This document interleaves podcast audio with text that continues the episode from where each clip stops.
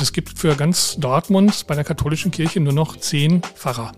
Man sieht auch an den Gottesdiensten, dass die äh, nicht mehr so gefüllt sind, dass da nur noch wenige Menschen kommen. Unterm U, der Dortmund-Podcast mit Bastian Pietsch. Hallo zusammen. Heute gehen wir in unserem Gespräch zum Thema des Tages einer zugegeben etwas steilen Frage nach. Allerdings drängt sich die durchaus auf. In der Nähe des Borsigplatzes wird gerade nämlich ein historischer Kirchturm abgerissen. Zum einen, weil er baufällig ist und ihn zu sanieren viel zu teuer wäre, aber eben auch, weil die evangelische Kirche sich aus dem Quartier weitgehend zurückzieht. Und das ist kein Einzelfall. In ganz Dortmund werden Gemeinden zusammengelegt und Kirchen entweiht. Nicht nur evangelische, auch katholische. Verlieren die Kirchen also gerade in Dortmund an Bedeutung? Und falls ja, wie können die vielen Kirchengebäude weiter genutzt werden? Darüber spreche ich gleich mit meinem Kollegen Oliver Vollmerich. Ich hoffe, ihr seid alle gut ins Wochenende gekommen und hattet einen schönen Start in den Samstag. Ich freue mich, dass ihr unterm U einen Platz in eurem Tag gegeben habt. Damit ihr auch heute wieder auf dem Laufenden seid, was in Dortmund so los ist, starten wir in die Folge mit dem Nachrichtenupdate. Update. Judenfeindlich. In den vergangenen zweieinhalb Wochen wurden in Dortmund beinahe so viele antisemitische Straftaten begangen wie im gesamten Jahr 2021. Die Polizei hat mit Stand von Mittwoch 20 antisemitische Straftaten seit dem Angriff der Hamas auf Israel registriert. 2021 waren es im gesamten Jahr 22, also nur zwei mehr. Ein Großteil der Taten seien Sachbeschädigungen durch Graffiti mit antisemitischem Inhalt weggegangen. Nach nicht einmal zwei Jahren an der Spitze des Museums Ostwall im U-Turm verlässt dessen Direktorin Dortmund. Anfang 2024 hört Dr. Florence Turmes auf und wechselt nach Chemnitz. Dr. Regine Selter, mit der Turmes aktuell eine Doppelspitze bildet, geht in einigen Jahren in den Ruhestand. Die Stadt muss sich also nach der Neubesetzung 2022 nun schon wieder auf die Suche nach einer Leitung für das Museum Ostwall machen. Blackout. Etwa 1200 Haushalte in Dortmund waren am Donnerstagabend von einem Stromausfall betroffen. Mehrere Straßenzüge in der östlichen Innenstadt rund um die Kaiserstraße blieben für etwa eine Stunde dunkel. Zur Ursache liegen DEW 21 noch keine Informationen vor. Das Thema des Tages. Klar, die Kirchen werden nach ihrer über 2000-jährigen Geschichte nicht plötzlich verschwinden. Aber wenn man die Nachrichten der letzten zwei Jahre verfolgt, ist gerade doch irgendwie etwas im Umbruch. Die evangelische und die katholische Kirche verzeichnen Rekordabgänge. In Dortmund will die evangelische Kirche beispielsweise ein Drittel aller Pfarrstellen streichen. Der Abriss des historischen Kirchturms der Lutherkirche am Borsigplatz steht also in gewisser Weise symbolisch für eine größere Entwicklung. Und der versuche ich mich jetzt mal mit meinem Kollegen und Historiker Oliver Vollmerich anzunähern. Oliver, warum wird der Kirchturm der Lutherkirche denn abgerissen? Ja, der Kirchturm der Lutherkirche ist gewissermaßen noch ein Überrest aus der Zeit des Zweiten Weltkriegs. Also der selbst ist älter, von 1907. Da wurde die Kirche ursprünglich gebaut. Die Kirche wurde dann zerstört im Zweiten Weltkrieg. Das Kirchenschiff zum Beispiel ist dann ganz verschwunden. Da gab es dann in den 60er Jahren einen Neubau und dieser Turm blieb dann übrig, also sozusagen losgelöst von der eigentlichen Kirche und äh, war also nicht mehr genutzt, abgesehen davon, dass die Glocken natürlich noch gebimmelt haben. Und ähm, ja, die Kirche selbst wird jetzt auch nicht mehr genutzt und ähm, der Turm hat, wenn man so will, seine Funktion verloren und vor allen Dingen ist er sehr baufällig geworden. Es sind also Teile von der Fassade abgefallen, da musste schon abgesperrt werden, es standen also schon längere Zeit Bauzäune da und auch mit dem Glockenläuten musste man sehr vorsichtig sein, weil diese Vibrationen wohl auch für Gefahr gesorgt haben, dass dort also Gebäudeteile abplatzen. Und dann stand in Frage, ob man den Turm nochmal saniert oder ob man ihn abreißt. Man hat sich dann aus Kostengründen jetzt für den Abriss entschieden. Die Lydia-Gemeinde, zu der die Lutherkirche gehört, hast du gerade schon gesagt, nutzt auch das gesamte Gebäude nicht mehr weiter. Was passiert denn mit dem moderneren Teil der Lutherkirche? Das steht noch nicht genau fest, aber im Moment wird er von der Jugendkirche genutzt. Das ist ein Projekt der evangelischen Kirche, des evangelischen Kirchenkreises, das allerdings zeitlich befristet ist. Ob das dann nochmal verlängert wird und wie lange, das bleibt in den Sternen. Das ist also dann noch offen. Aber ansonsten ist auf dem Gelände auch noch ein Diakoniewohnprojekt und ein evangelischer Kindergarten, sodass das Gesamtgelände noch kirchlich genutzt wird. Aber wie gesagt, die Gemeinde ist da komplett raus. Die konzentriert sich, was die Nordstadt angeht, jetzt auf die Pauluskirche an der Schützenstraße. Bei der evangelischen Kirche in Dortmund ist ja gerade insgesamt viel im Umbruch. Die Kirche muss nämlich auf drastisch schwindende Mitgliederzahlen und damit auch schwindende Kirchensteuereinnahmen reagieren. Wie macht sie das? indem sie langfristig ähm, auch die Fahrstellen dann zusammenstreicht. Da kommt noch dazu, dass auch die Personalgewinnung nicht mehr so einfach ist wie überall. Also man findet kaum noch Nachwuchskräfte. Und deshalb hat die Landeskirche da ein Sparprogramm verordnet. Das heißt, die Zahl der Gemeindeglieder, die von einem Pfarrer, einer Pfarrerin betreut werden, wird drastisch erhöht auf 5000 pro Pfarrerin oder Pfarrer. Und das bedeutet für Dortmund, dass von den 79 Fahrstellen in den 24 Gemeinden dann äh, ab 2030 nur noch 24 übrig bleiben sollen. Und die Gemeinden werden dann verbunden zu sogenannten Personalplanungsräumen. Das heißt, mehrere Gemeinden müssen sich dann vier Pfarrer teilen. Also das sind dann teilweise fünf, sechs Gemeinden, die dann mit vier Pfarrern auskommen müssen. Und bei den Katholiken sieht es ja nicht besser aus, ne? Nee, die haben das sogar schon vollzogen vor einigen Jahren. Da heißt das dann pastorale Räume und es gibt für ganz Dortmund bei der katholischen Kirche nur noch zehn Pfarrer. Und ähm, das, der Rest wird dann also durch äh, ja, Gemeindereferenten, äh, Diakone und so weiter dann aufgefangen. Also die Gemeinden mussten sich da schon doch deutlich reduzieren. Also zum Beispiel in der Nordstadt, da gibt es noch fünf Kirchen, aber es ist jetzt eine Gemeinde, die Dreikönig-Gemeinde. Und ähm, das ist natürlich dann auch mit entsprechend reduziertem Personal dann sehr schwierig, die alle zu bespielen. Das ist jetzt natürlich eine große Frage, aber hast du eine Idee, was hinter den Rekordaustritten steckt? Das ist nur zu, ja, es ist nicht nur zu vermuten. Also es ist eindeutig so, dass auf jeden Fall natürlich die Skandale der evangelischen und katholischen Kirche, vor allen Dingen der katholischen, was sexueller Missbrauch eine Rolle spielt. Da kann man so richtige Wellen beobachten, wenn dann mal zum Beispiel aus dem Erzbistum Köln äh, mal wieder neue Skandale bekannt werden, dann wird das sozusagen auch in den anderen Bistümern dazu führen, dass dann Mitglieder austreten. Und auch die evangelische Kirche ist davon nicht gefeit. Also viele Leute unterscheiden da nicht zwischen den Konfessionen.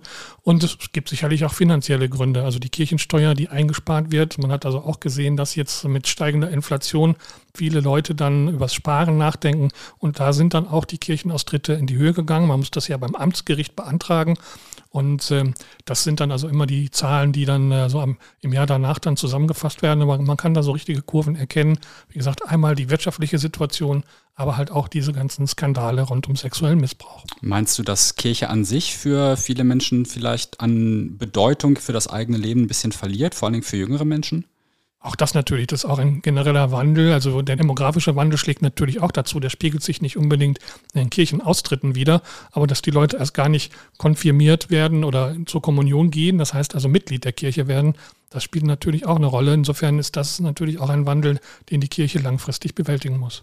Und jetzt schlagen wir den Bogen zurück zur Lutherkirche, denn wenn die Kirche an sich kleiner wird, bedeutet das natürlich, dass Kirchengebäude nicht mehr so viel gebraucht werden.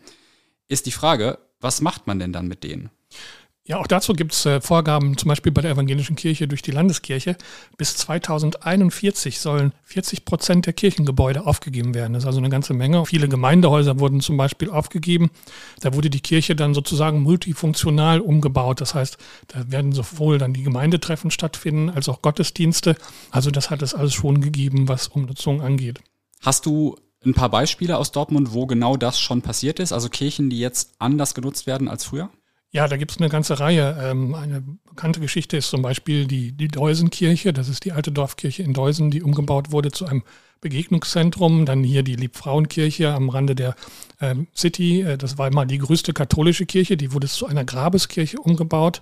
Ähm, das heißt, da werden dann Urnen sozusagen ähm, untergebracht und die Kirche hat ansonsten ihre Funktion als Gottesdienstraum verloren. Es gibt die große evangelische Kirche in Dorstfeld, die dort sehr prägnant ist. Das ist jetzt eine Eventkirche, wo Veranstaltungen stattfinden. Also auch die wurde sogenannt profanisiert. Das heißt, ist also kein geweihter Raum mehr. Und ähm, ja, zum Beispiel dann auch in der Nordstadt, wenn wir schon bei der Lutherkirche waren, ähm, nebenan ähm, gab es dann äh, zum Beispiel die katholische Albertus Magnus Kirche, die ist jetzt ein Hotel. Und ähm, die alte Markuskirche der evangelischen Gemeinde, die ist mittlerweile ein sozial-ökologisches Zentrum. Wie macht man denn aus einer Kirche ein Hotel? Das ist umgebaut worden. Also das war halt eine Kirche aus den 30er Jahren. Ähm, das war äh, sozusagen ohnehin Teil einer größeren Häuserzeile. Das war also nicht so ein Kirchengebäude, wie man es normalerweise kennt, sondern das war ein modernerer Kirchenraum. Und da sind dann Flure und Zimmer eingezogen worden. Und ähm, ja, das Ganze ist jetzt, wie gesagt, zu einem Hotel geworden, mitten in der Nordstadt. Gibt es in Dortmund auch noch Kirchen, wo ein Abriss in Frage steht? Das weiß man nicht genau. Ähm, es gibt natürlich viele historische Kirchen. Dortmund ist ja sehr reich an romanischen Kirchen, also die bis in die Zeit des Mittelalters zurückgehen. Die stehen natürlich unter Denkmalschutz und sind große Kulturgüter. Die werden sicherlich nicht abgerissen. Aber zum Beispiel Kirchen so aus der Nachkriegszeit, ähm, da gab es auch schon ein konkretes Beispiel. Ende der 90er Jahre wurde die Matthäuskirche in Körne abgerissen. Nach der Zusammenlegung der Gemeinden Körne und Wambel war diese Kirche sozusagen übrig. Und damals ging natürlich auch ein großer Riss durch die Gemeinde, als dann A, die Kirche aufgegeben wurde und später dann tatsächlich auch abgerissen wurde, beziehungsweise der Turm wurde dann sogar gesprengt. Das ist wirklich ein konkretes Beispiel dafür, dass eine Kirche auch abgerissen werden kann. Das war, wie gesagt, eine Kirche aus der Nachkriegszeit von 1963, die dann nur bis 1997 Bestand hatte. Jetzt bin ich ja mit einer etwas steilen Frage in die Folge eingestiegen. Verlieren die Kirchen in Dortmund gerade an Bedeutung? Wie denkst du darüber? Ja und nein. Und klar, die ähm, sinkenden Mitgliederzahlen, die spielen natürlich schon eine Rolle. Ähm, das heißt, äh, man sieht auch an den Gottesdiensten, dass die äh, nicht mehr so gefüllt sind, dass da nur noch wenige Menschen kommen. Also man muss sich dann neue Formen überlegen. Das macht man ja auch teilweise aktiv. Etwa diese Jugendkirche in der Lutherkirche ist so ein Beispiel, wie man versucht, auch sich für Jugendliche wieder attraktiv zu machen. Ähm, ansonsten, ja, ist die Frage, wie sich die Gesellschaft da weiterentwickelt, ob die Kirche vielleicht auch nochmal eine Renaissance erlebt. Auch das hat es ja natürlich immer mal wieder gegeben. Und die Kirche hat natürlich auch eine soziale Funktion über das eigentliche kirchliche Leben hinaus. Also zum Beispiel, was die, die Wohlfahrt angeht, also Diakonie auf der evangelischen Seite und Caritas auf der katholischen Seite. Wir denken an die Kindergärten, an die Altenheime, an die mobile ähm, Pflege. Das sind natürlich alles Dinge, die die Kirche auch weiterhin sehr wichtig macht. Und was glaubst du, wie sich der Mitgliederschwund auf diese gesellschaftliche Funktion auswirken wird?